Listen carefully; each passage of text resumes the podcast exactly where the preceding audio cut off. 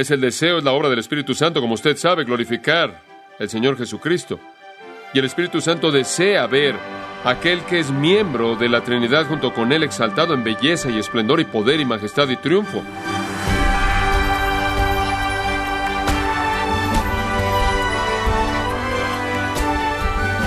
Le saluda su anfitrión Miguel Contreras, dándole la bienvenida, gracias a vosotros, con el pastor John MacArthur.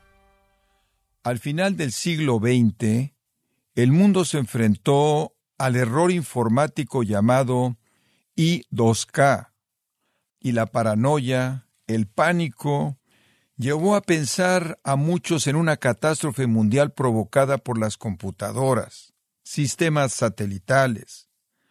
Usualmente, hay eventos mundiales que hacen que la gente se preocupe de que el fin del mundo se acerca. Pero, ¿está usted listo para el regreso de Cristo? O John MacArthur nos ayuda a mantener la perspectiva correcta de este evento maravilloso.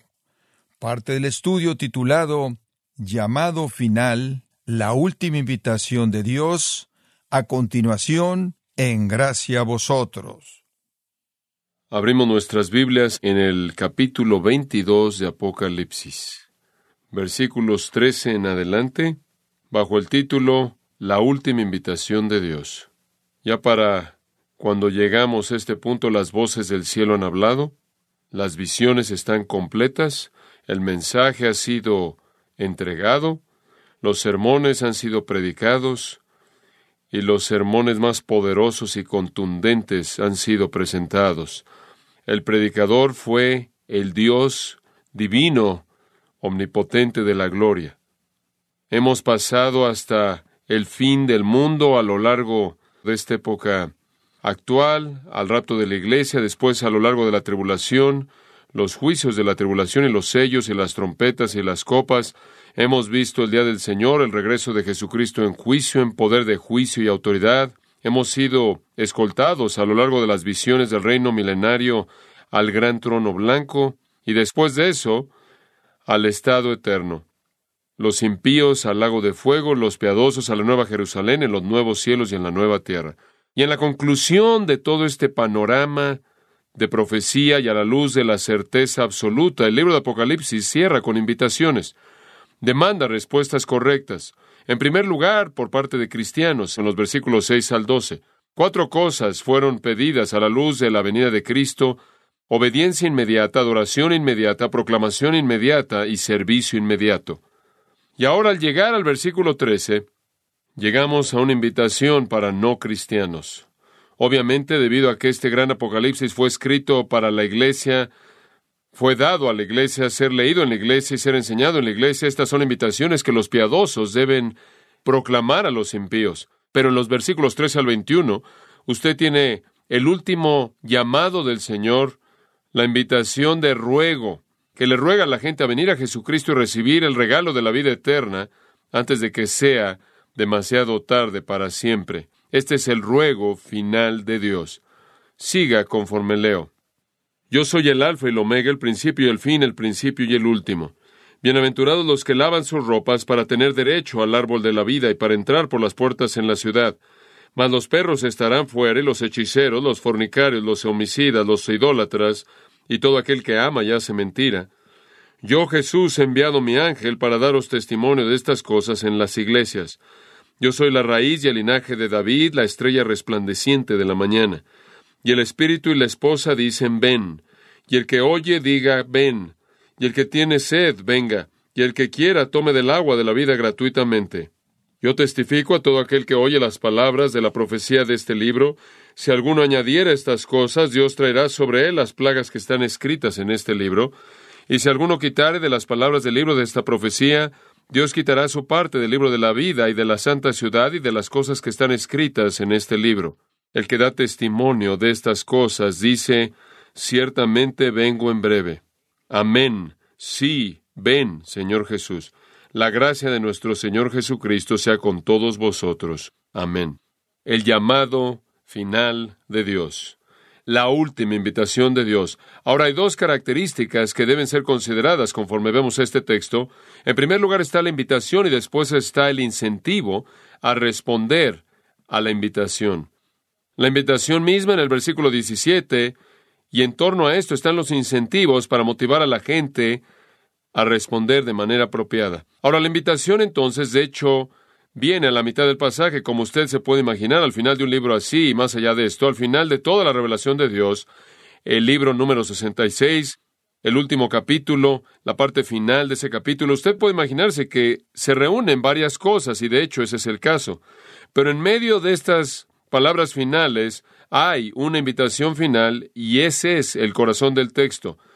La encontramos en el versículo 17. Regresemos a ese versículo. Y el espíritu y la esposa dicen ven, y el que oye diga ven, y el que tiene sed, venga, y el que quiera tome del agua de la vida gratuitamente.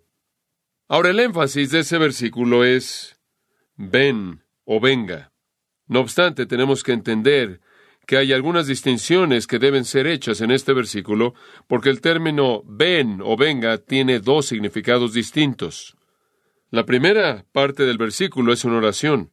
La segunda parte es una invitación. La primera parte del versículo es dirigida a Cristo. La segunda parte es dirigida a pecadores. Las dos mitades entonces no se refieren a las mismas personas o a la misma venida. Y esa es una distinción que usted necesita hacer con mucho cuidado. La primera parte es el Espíritu y la novia llamando a Cristo a que venga. La segunda parte es llamando a los incrédulos a venir a Cristo. Ahora obsérvelo con eso en mente. Y el Espíritu y la esposa dicen ven. Eso es bastante claro, el Espíritu Santo y la Iglesia. La Iglesia ya ha sido identificada de manera repetida como la esposa. Allá atrás, en el capítulo 19, donde la Iglesia fue identificada, y en el versículo 7, como la esposa que se preparó a sí misma, vestida en lino fino, brillante y limpio, los cuales son los actos justos de los santos. Entonces la esposa es la iglesia y el Espíritu es claro el Espíritu Santo. Y el Espíritu y la esposa dicen ven. ¿Y a quién le están diciendo eso? Bueno, Regresamos al versículo 7. Perdón, la primera parte del versículo 7. He aquí, vengo pronto. Después versículo 12. He aquí, yo vengo pronto. Y después, como leímos hace un momento, versículo 20. Amén, sí, ven Señor Jesús. Y entonces lo que tenemos aquí es que el Espíritu y la Iglesia responden a la promesa de que viene pronto al decir, ven Señor Jesús. Quieren que el Señor venga. Es el deseo del Espíritu Santo, es el deseo de la Iglesia que Jesús venga. Ahora, en primer lugar, ¿por qué el Espíritu Santo desea que Jesús venga? ¿Por qué sería el Espíritu Santo que dice, ven, ven, ven? Bueno, el texto no nos dice, pero no se necesita mucho para entender más allá de este texto y entender por qué el Espíritu Santo quiere que Jesús venga. Hay tanto una razón negativa como una positiva. La razón negativa sería que a lo largo de los años de la época de gracia, a lo largo del tiempo hasta la venida del Señor Jesucristo, los hombres y las mujeres del mundo continúan rechazando a Cristo, ignoran a Cristo, lo niegan, inclusive se han burlado y blasfemado de la obra del Espíritu Santo, cuya tarea es apuntarlos a Cristo.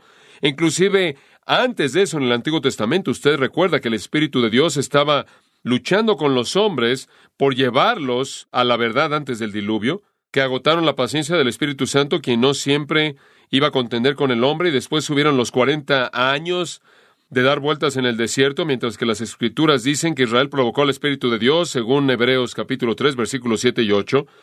Y entonces el Espíritu ha laborado por mucho tiempo para traer convicción y arrepentimiento y ha estado esforzándose y luchando y agonizando por los hombres pecaminosos mientras que lo han estado provocando a lo largo de los siglos.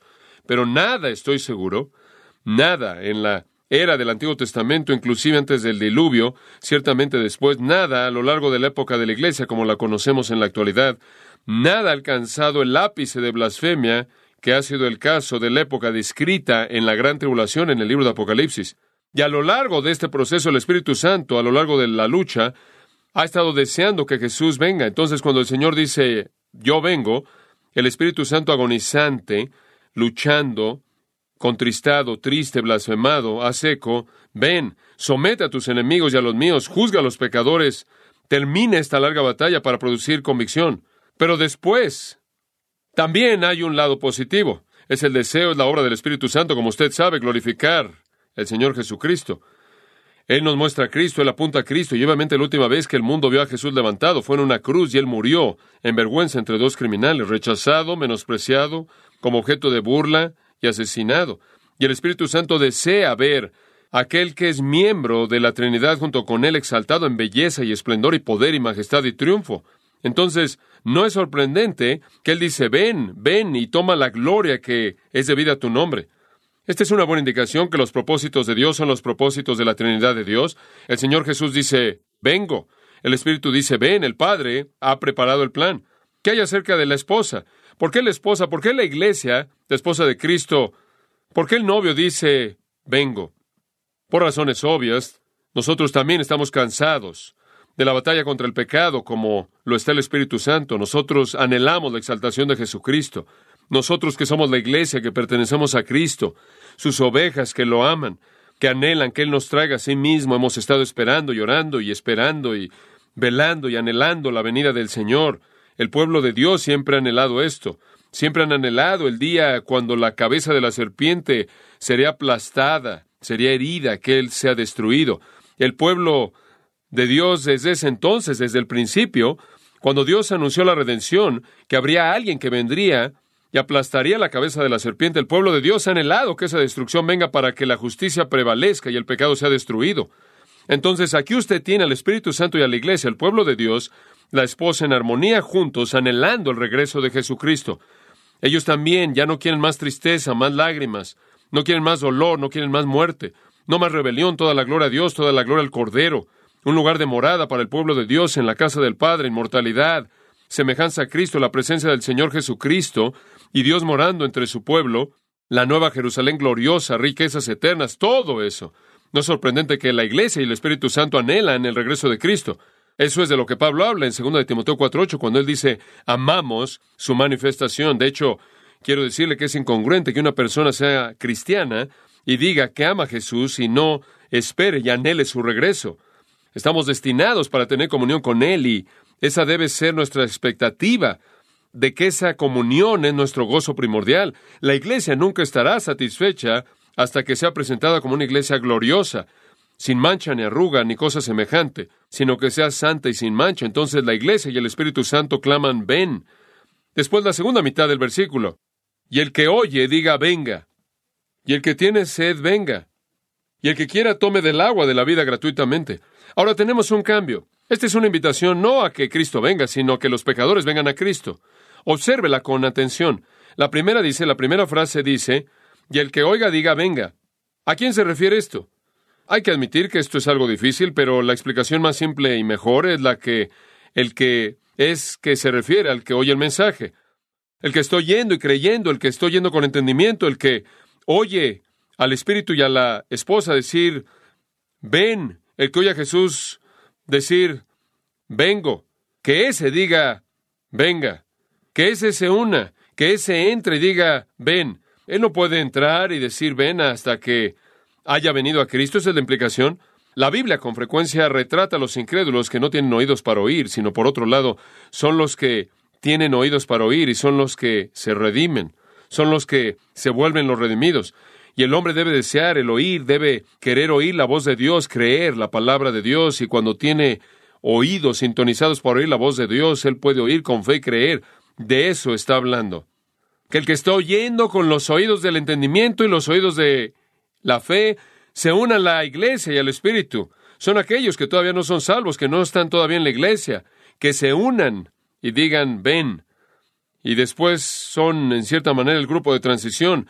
Ellos van a decir, ven con el Espíritu y la iglesia, pero no lo pueden decir hasta que hayan venido, como aquellos en la segunda mitad del versículo son invitados a hacerlo. Usted no puede decir ven hasta que usted haya venido. Ningún hombre no salvo va a decir ven Señor Jesús, ven Señor Jesús. Se van a burlar y mofar como lo hicieron en segunda de Pedro capítulo 3, van a decir, "Ah, ¿dónde está la promesa de su venida?" Porque desde que los padres durmieron todo continúa así como fue desde el principio de la creación. Se van a burlar del regreso de Cristo, se van a burlar del hecho de que Jesús viene. Pero el que oye, ¿quién es? El oír se asocia con el obedecer. El oír se asocia con el obedecer. De hecho, con frecuencia en el Nuevo Testamento, el oír es sinónimo con obedecer. Aquellos que obedecen el Evangelio y vienen se van a unir a la iglesia y se van a unir al Espíritu al anhelar el regreso de Jesucristo. Y si usted aplica eso, por ejemplo, a personas en la actualidad, si usted se lo aplica a personas durante el tiempo de la tribulación, encaja. Todos aquellos que están afuera de la iglesia y que están afuera del ministerio del Espíritu de Dios, vengan y únanse y digan, ven. Es algo así como un juego de palabras. Antes de que usted pueda decir, ven, usted tiene que venir. Y entonces al final del versículo, y el que tiene sed, venga. A quien le está hablando, el que tiene oídos para oír, ahora escuche, es el que tiene sed. El que tiene sed, venga. El que quiere tomar del agua de la vida gratuitamente, y entonces él convierte esa realidad de que antes de que pueda decir ven, tiene que venir, pero antes de que usted venga, tiene que querer venir, y todo esto tiene que ver con sed espiritual. Aquí entonces está la invitación a los pecadores presentada de manera clara. ¿Qué indica la sed? Indica un reconocimiento de necesidad. Cuando usted dice que tiene sed, usted está identificando su necesidad. Es solo cuando el pecador siente la sequedad de su alma, es solo cuando él sabe que su corazón es estéril y está seco que él está interesado en venir a beber. Aquí usted entonces tiene el prerequisito del arrepentimiento, entender la necesidad de uno. Y esto es realmente con lo que Jesús comenzó su ministerio. En Mateo capítulo 5, palabras muy conocidas, versículo 6, Bienaventurados los que tienen un hambre espiritual, una sed espiritual. Bienaventurados los que tienen hambre y sed de justicia, porque ellos serán saciados. Comienza con un hambre espiritual, con una sed espiritual. En Juan capítulo 6, versículo 35, yo soy el pan de vida. El que a mí viene no tendrá hambre y el que en mí cree no tendrá sed jamás. Y en el capítulo 7 de Juan, versículo 37, si alguno tiene sed, venga a mí y beba. Y todo lo que eso está haciendo es demostrar la realidad de la necesidad. Usted sabe que su alma está seca, su corazón está seco y estéril. Esa es la razón por la que está escuchando. Esa es la razón por la que usted está oyendo. Y después él añade otra dimensión en el versículo 17. Y el que tiene sed, el que quiera, tomar del agua de la vida gratuitamente. Ese es hostelon, eso se traduce el que quiera, el que quiera, el que desea, el que anhele. Usted tiene sed y quiere que su necesidad sea satisfecha. Eso, por cierto, es una invitación ilimitada, típica del ofrecimiento de gracia y amplio de la salvación que usted ve en las Escrituras. Es esencialmente lo que Jesús dijo en Juan 6, 37, cuando dijo, Todo lo que el Padre me da vendrá a mí, y el que a mí viene, ciertamente no le echaré fuera. Si usted tiene sed es porque el Padre ha comenzado a moverse en su corazón y usted ha reconocido su necesidad. Y si usted viene porque quiere tomar el agua es porque usted ha sido motivado a venir y no hay manera en la que el Señor jamás le dará la espalda a usted. Entonces el que quiera venir a Él, Él recibe. En otros términos, Mateo capítulo 11, versículo 28, Él dice, Venid a mí todos los que estáis trabajados y cargados, y yo os daré descanso. Él usa otra metáfora para describir lo mismo. No sediento, sino cansado, no necesitando agua, sino necesitando descanso. Y todo lo que tiene que hacer es venir. Y si usted percibe la necesidad y usted está dispuesto a venir y usted desea venir, entonces venga. No es algo que usted tiene que primero descubrir como está usted calificado. Aquí, por cierto, está la voluntad humana en la salvación. Nunca me gusta usar el término libre albedrío, porque el hombre tiene una voluntad, no es nada más que no está libre. Pero hay voluntad humana. Dios salva, pero no de manera independiente de nuestro deseo.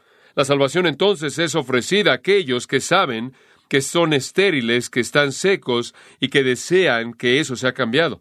Y después hay un componente final. Primero está el reconocimiento de la necesidad, en segundo lugar el deseo de que la necesidad sea satisfecha y en tercer lugar él dice, todo aquel que desea o el que quiera tome del agua de la vida. Tome del agua de la vida sin costo, gratuitamente. Eso es apropiación. Usted reconoce su necesidad, usted sabe dónde está la provisión y usted la toma por fe. Eso es lo que gratuitamente significa. Gratis para usted, libre de costo.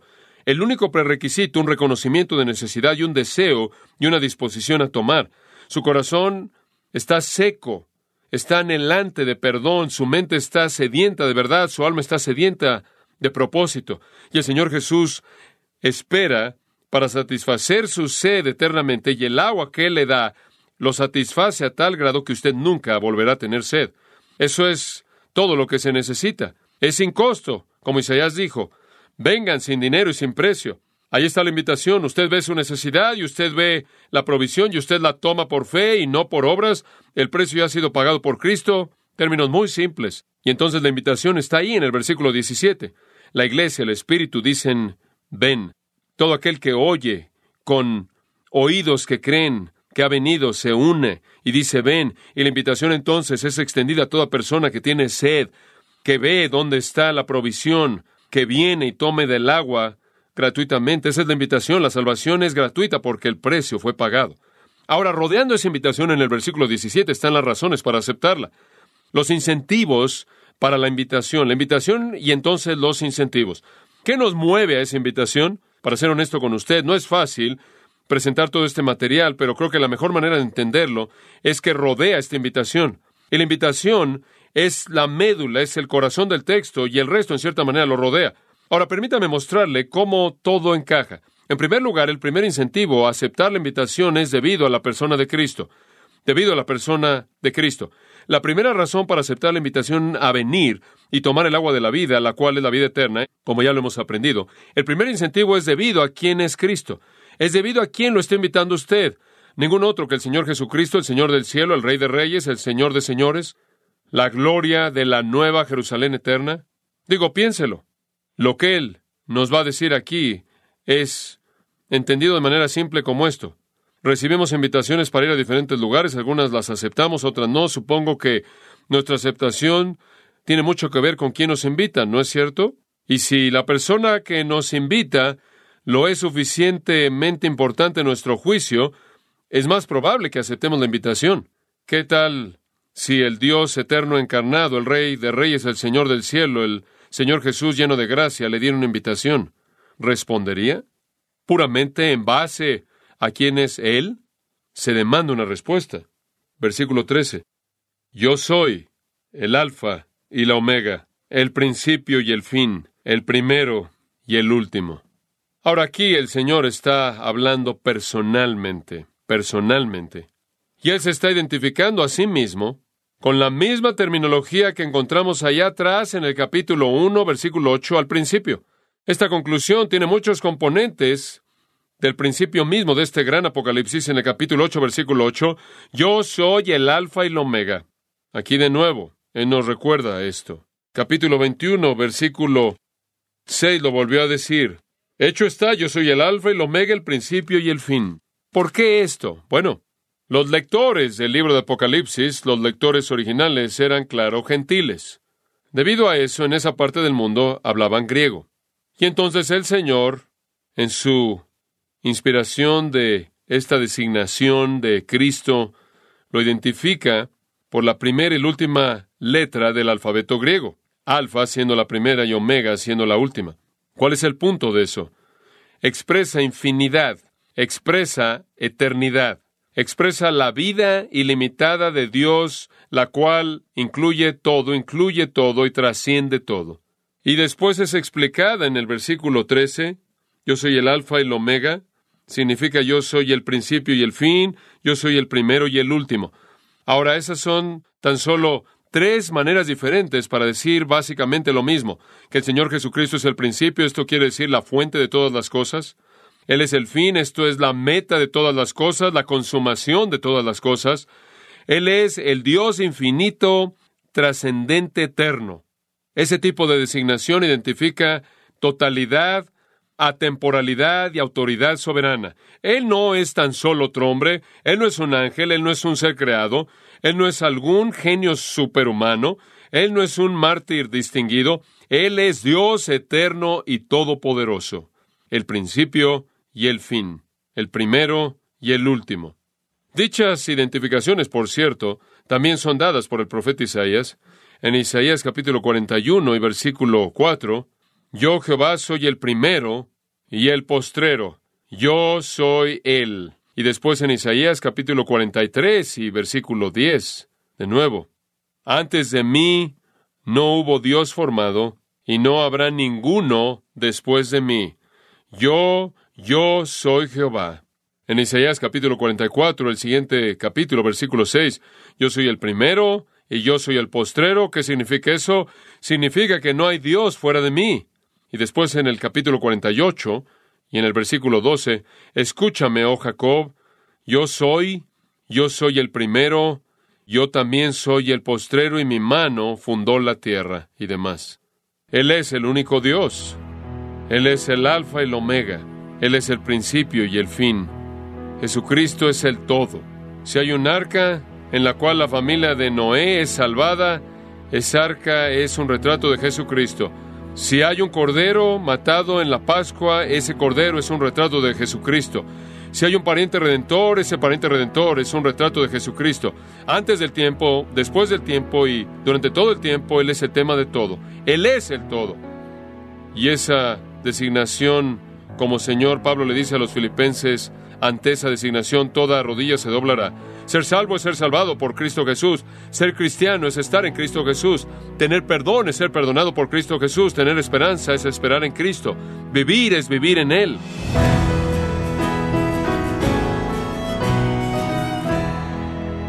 De esta forma ha sido John MacArthur recordándonos que aquellos que se benefician de la invitación salvífica de Dios son los que se apropian por fe del agua de vida de Cristo al reconocer su necesidad. Es el estudio titulado llamado final, La última invitación de Dios en gracia a vosotros. Y quiero recordarle, estimado oyente, que tenemos a su disposición el libro Comentario MacArthur del Nuevo Testamento de Apocalipsis, donde John nos muestra que lejos de ser un libro misterioso e incomprensible, el propósito de Apocalipsis es revelar la verdad, no ocultarla. Puede adquirirlo visitando la página gracia.org o en su librería cristiana más cercana. También puede descargar todos los sermones de esta serie llamado Final, la última invitación de Dios, así como todos aquellos que he escuchado en días, semanas o meses anteriores, y recuerde, puede leer artículos relevantes en nuestra sección de blogs, ambos en gracia.org. Si tiene alguna pregunta o desea conocer más de nuestro ministerio, como son todos los libros del pastor John MacArthur en español, o los sermones en CD que también usted puede adquirir, escríbanos y por favor mencione la estación de radio por medio de la cual usted nos escucha en gracia a vosotros. Es importante conocer no solo el país y ciudad de donde usted nos escucha, sino también la radio. Para quienes contactan nuestro ministerio por primera vez, pueden solicitar una copia del mensaje de promoción sin costo alguno, un mensaje por oyente únicamente. Si usted vive en los Estados Unidos o Puerto Rico, escríbanos a Gracia Vosotros, P.O. Box 4000, Panorama City, California 91412. O puede escribirnos a través del siguiente correo electrónico radio arroba le damos las gracias por su tiempo y sintonía en nombre del pastor John MacArthur y del personal y le comento que estamos orando para que Dios continúe extendiendo su gracia en usted mientras nos acompañe en la próxima edición para continuar desatando la verdad de Dios un versículo a la vez aquí en Gracia a vosotros.